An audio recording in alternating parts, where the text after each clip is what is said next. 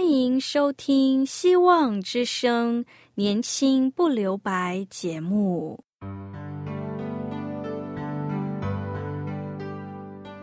时间是匆促的，岁月流逝，一去不返。别让忙碌与压力阻碍了你享受青春的美丽。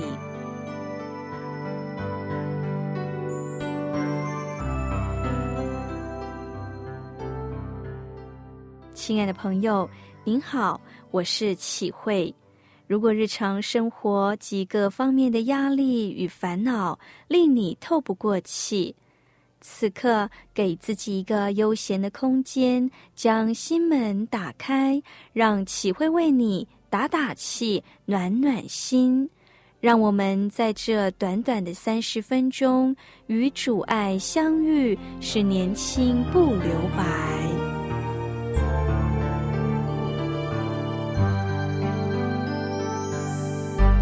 亲爱的听众朋友，您好。自从疫情爆发，好多家人已经很久没有再相见了，尤其在国外的家人。所以，当疫情缓和，许多家人纷纷回家与家人相聚团圆，感受到与亲人平安相见、有健康的身体是多么珍贵的事，都是上帝慈爱与怜悯的同在。因为人有离别，也有相逢，如同月有圆缺，种种的变化使人料想不到。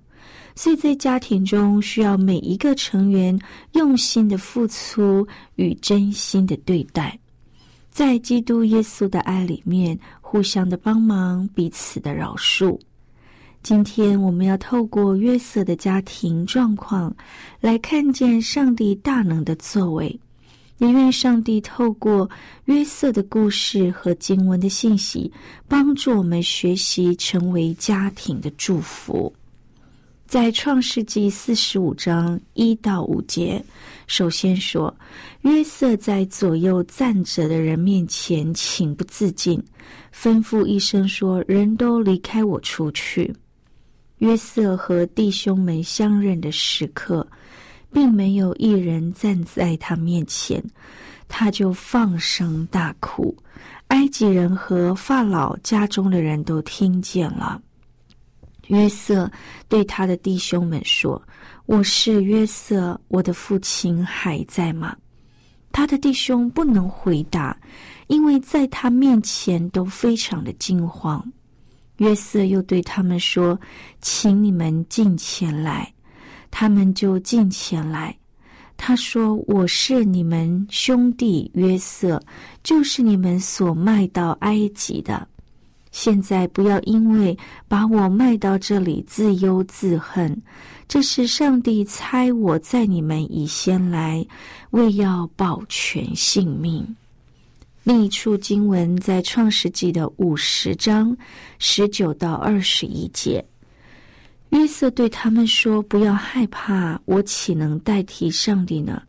从前你们的意思是要害我，但上帝的意思原是好的，要保全许多人的性命，成就今日的光景。现在你们不要害怕，我必养活你们和你们的妇人孩子。”这是约瑟用亲爱的话安慰他们。亲爱的朋友。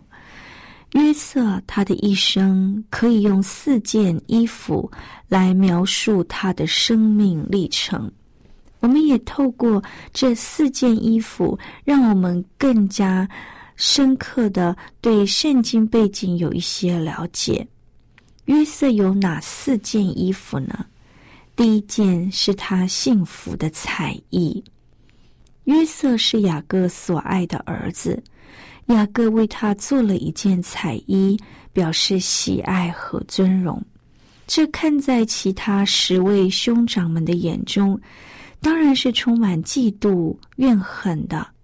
而且约瑟常常将兄长们所做的坏事向父亲雅各说，加上约瑟做两个象征自己要成为众弟兄所跪拜的领袖的异梦。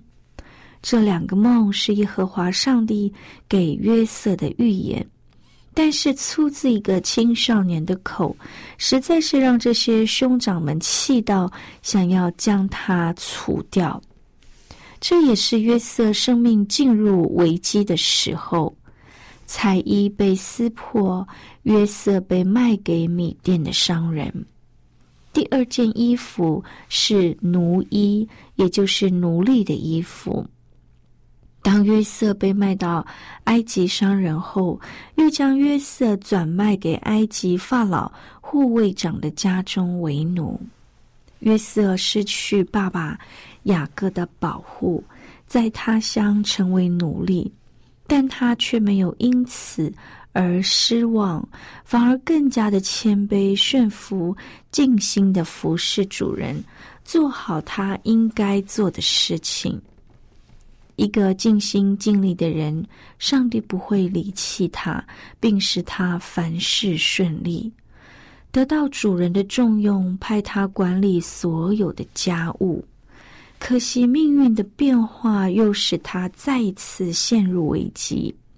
主人发老护卫长的太太喜欢约瑟，引诱这个年轻人，甚至诬告他，使他又下在监牢。所以约瑟的第三件衣服就是囚衣。约瑟从奴隶成为一个受冤屈、下到监狱的囚犯。就是在人生最悲惨的时候，上帝的光就要从敬畏他的人发出来。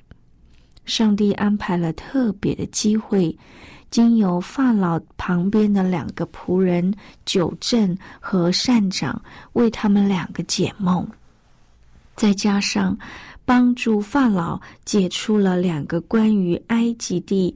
有七个丰年和七个荒年的异梦，很快的使约瑟从监牢的黑暗中行出了上帝同在的光芒。第四件衣服就是埃及宰相的锦衣。约瑟为法老解梦，梦实现了。约瑟也帮助法老治理埃及全地，使埃及成为了。没有受到饥荒影响的国度。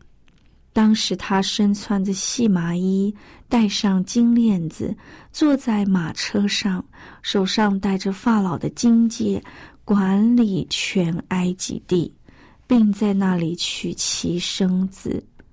但是他没有忘记他的身份，以及这一切都是出于上帝的恩惠。约瑟小时候的梦，也在他的兄长们来纳凉的时候应验了。上帝的启示和应许没有消失，只是用人料想不到的过程进行着。约瑟所穿的这四件衣服，如同我们人生会遇到的风浪，有高也有低。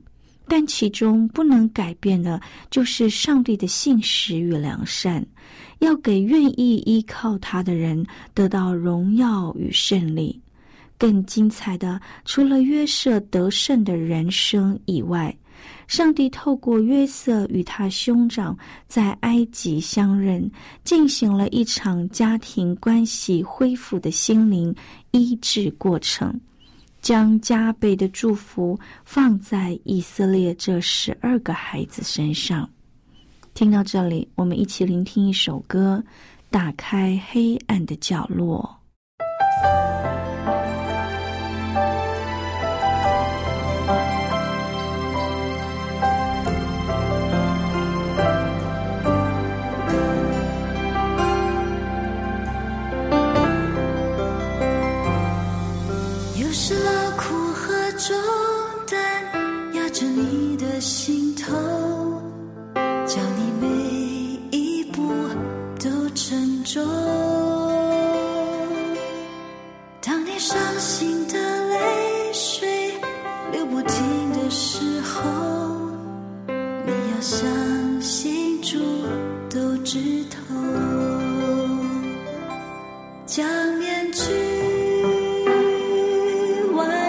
卸下。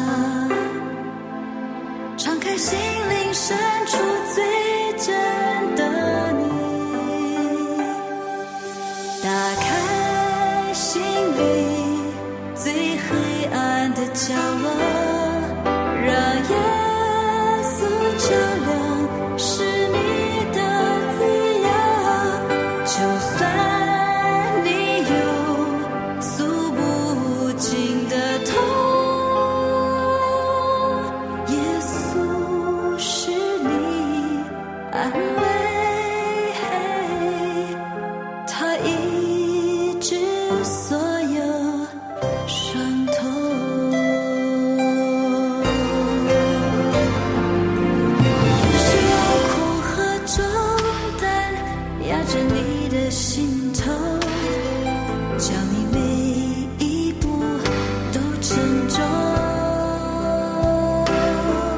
当你伤心的泪水流不尽的时候你要相信主都知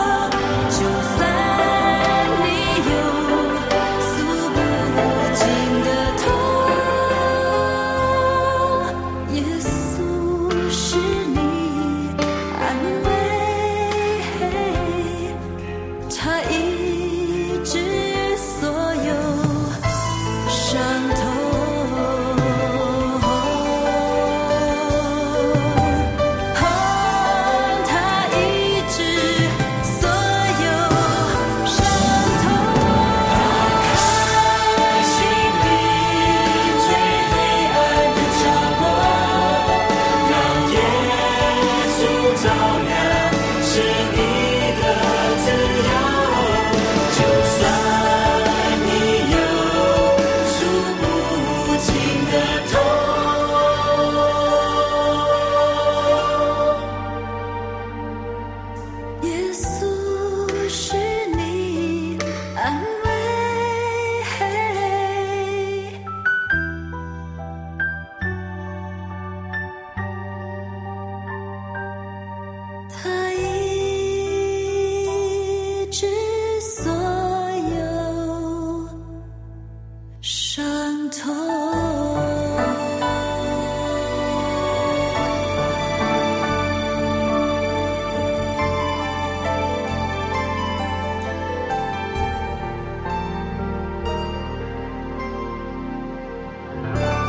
听众朋友，约瑟除了是一个得胜的人生之外，更透过一场家庭关系的恢复和心灵医治的过程，上帝让这个家庭成为了一个祝福的家庭。亲爱的朋友，试问，当你有一群曾经想要取你性命，甚至背叛你、欺骗你，让你回不了家？但是他们又是你血缘上至亲的弟兄姐妹时，现在他们用卑微的姿态向你求恩典，你会如何面对呢？你会好好的报仇，还是念在兄弟情分来和好呢？约瑟一步一步安静的看着，观察着他的兄长们是否还像以前一样。欺骗、诚信，或继续用心计较，并且求自己的利益。虽然过程中约瑟用巧计来作弄了他的兄长，也是因为在试验他们，但是他还是在期待有兄弟相认的时机。约瑟打破埃及人轻看以色列人的文化习惯。善待、赏赐、恩惠给他的兄长们，用迎接贵宾的方式招待宴席，拿水给他们洗脚，并喂他们的生旅吃。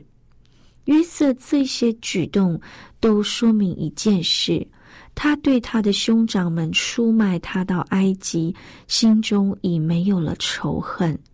他所在做的是在安排一件更重要的事。如何使他们能举家搬迁到埃及来居住，胜过全地大饥荒的时期？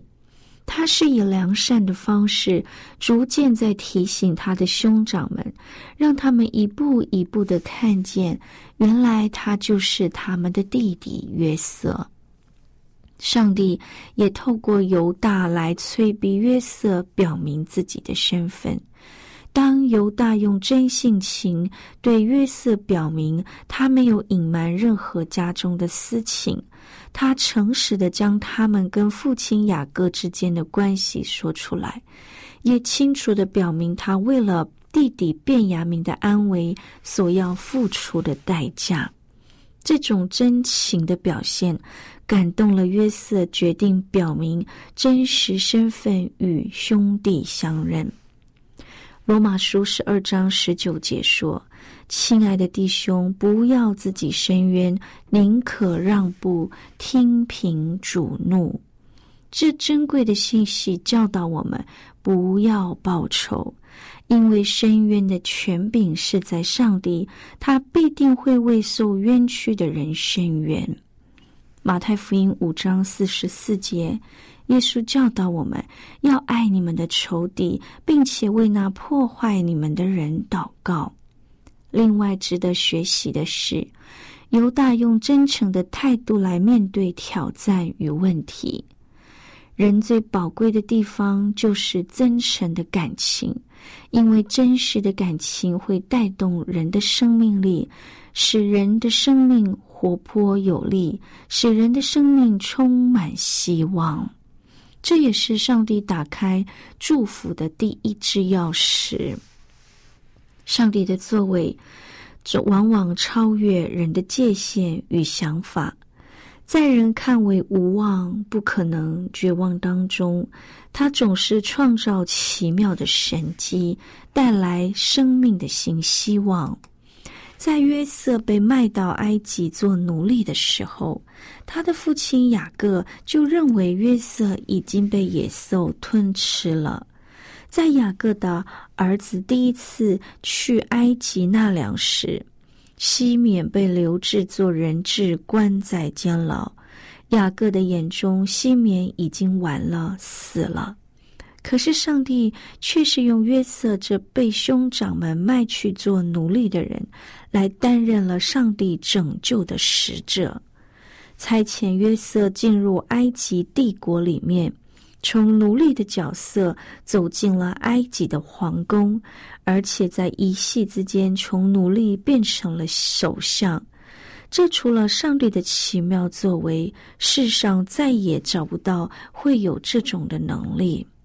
马可福音十章二十七节说：“人是不能，上帝者不然，因为在上帝凡事都能。”就这样，在人看来那么强大的埃及帝国，却用一个被卖为奴隶的希伯来人来治理他们的国家，成为他们的宰相，并且也为着上帝所拣选的国家以色列带来了意想不到的祝福。第三个，为爱留一盏灯，为人留一条路。有句话说：“人情留一线，日后好相看。”最主要是提醒，在家庭、在人际关系里面。双方意见不合，甚至发生争执、产生对立的时候，要保留说话的态度与口气，不可说重话来伤害对方，尤其是自己的家人。约瑟的生命，我们看见说情说理，他都已经赢过他的兄长们。但他却愿意为爱留一盏灯，为人留一条路，用和平与仁慈、饶恕与赦免，创造了一个关系是恢复的空间与时间，更让彼此的伤口得到了医治。为人留一条路来行，这是上帝奇妙的作为。当世间被黑暗与罪来充满时，人人都得罪上帝，陷入在死亡的深渊中，上帝却愿意主动付出爱，牺牲他最爱的独生子，成为救赎世人的一条活路。创世纪五十章十九到二十一节，说到了约瑟用爱成为光明的一段话。他对兄长们说：“不要害怕，我岂能代替上帝呢？你们从前的意思是要害我，但上帝的意思原是好的。”约瑟用爱的话语安慰了他的兄长。亲爱的朋友，约瑟的信仰告白与经验告诉我们，上帝有时会透过苦难来提升我们的能力。作为他拯救的途径，因此，作为基督徒，最重要的不是记恨，也不是在数算别人得罪我们多少，而是学习饶恕、赦免、接纳，用感恩的心接纳那些让我们有机会接受更多信仰磨练的人。我知道这不是一件容易学习的事，但却是约瑟的故事所要带给我们学习的功课。愿我们一起学习成长，成为家庭中的祝福。最后，我们一起聆听一首歌《恩典的记号》。站在大海边，才发现自己是多渺小；登上最高山，才发现天有多高。浩瀚的宇宙中。我真的微不足道，像灰尘消失也没人知道。夜空的星星仿佛在对着我微微笑，轻声告诉我，一切他都看见了，我所有挣扎。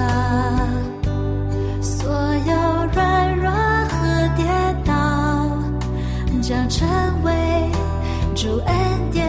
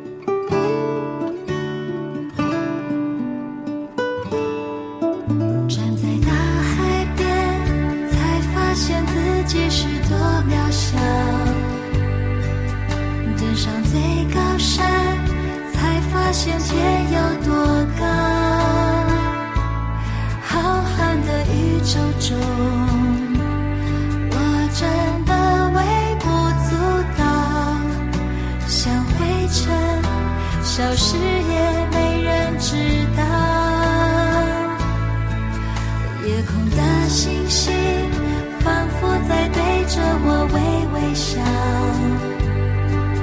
轻声告诉我，一切他都看见了。我所有挣扎，所有软弱和跌倒，将成为主恩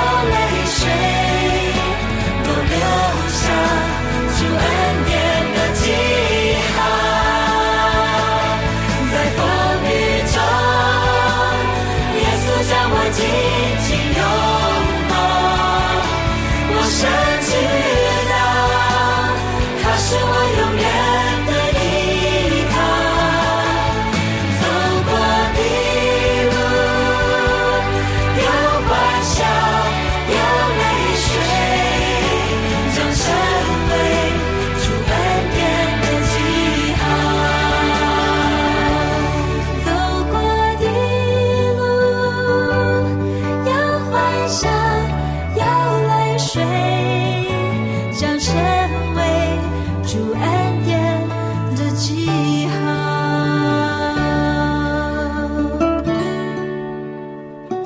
爱的听众朋友，谢谢您在今天收听我们的节目。愿上帝赐福您，帮助你，让我们在主爱中享有最真实的平安与喜乐。谢谢您今天收听我们的节目，期待您下次继续收听。拜拜。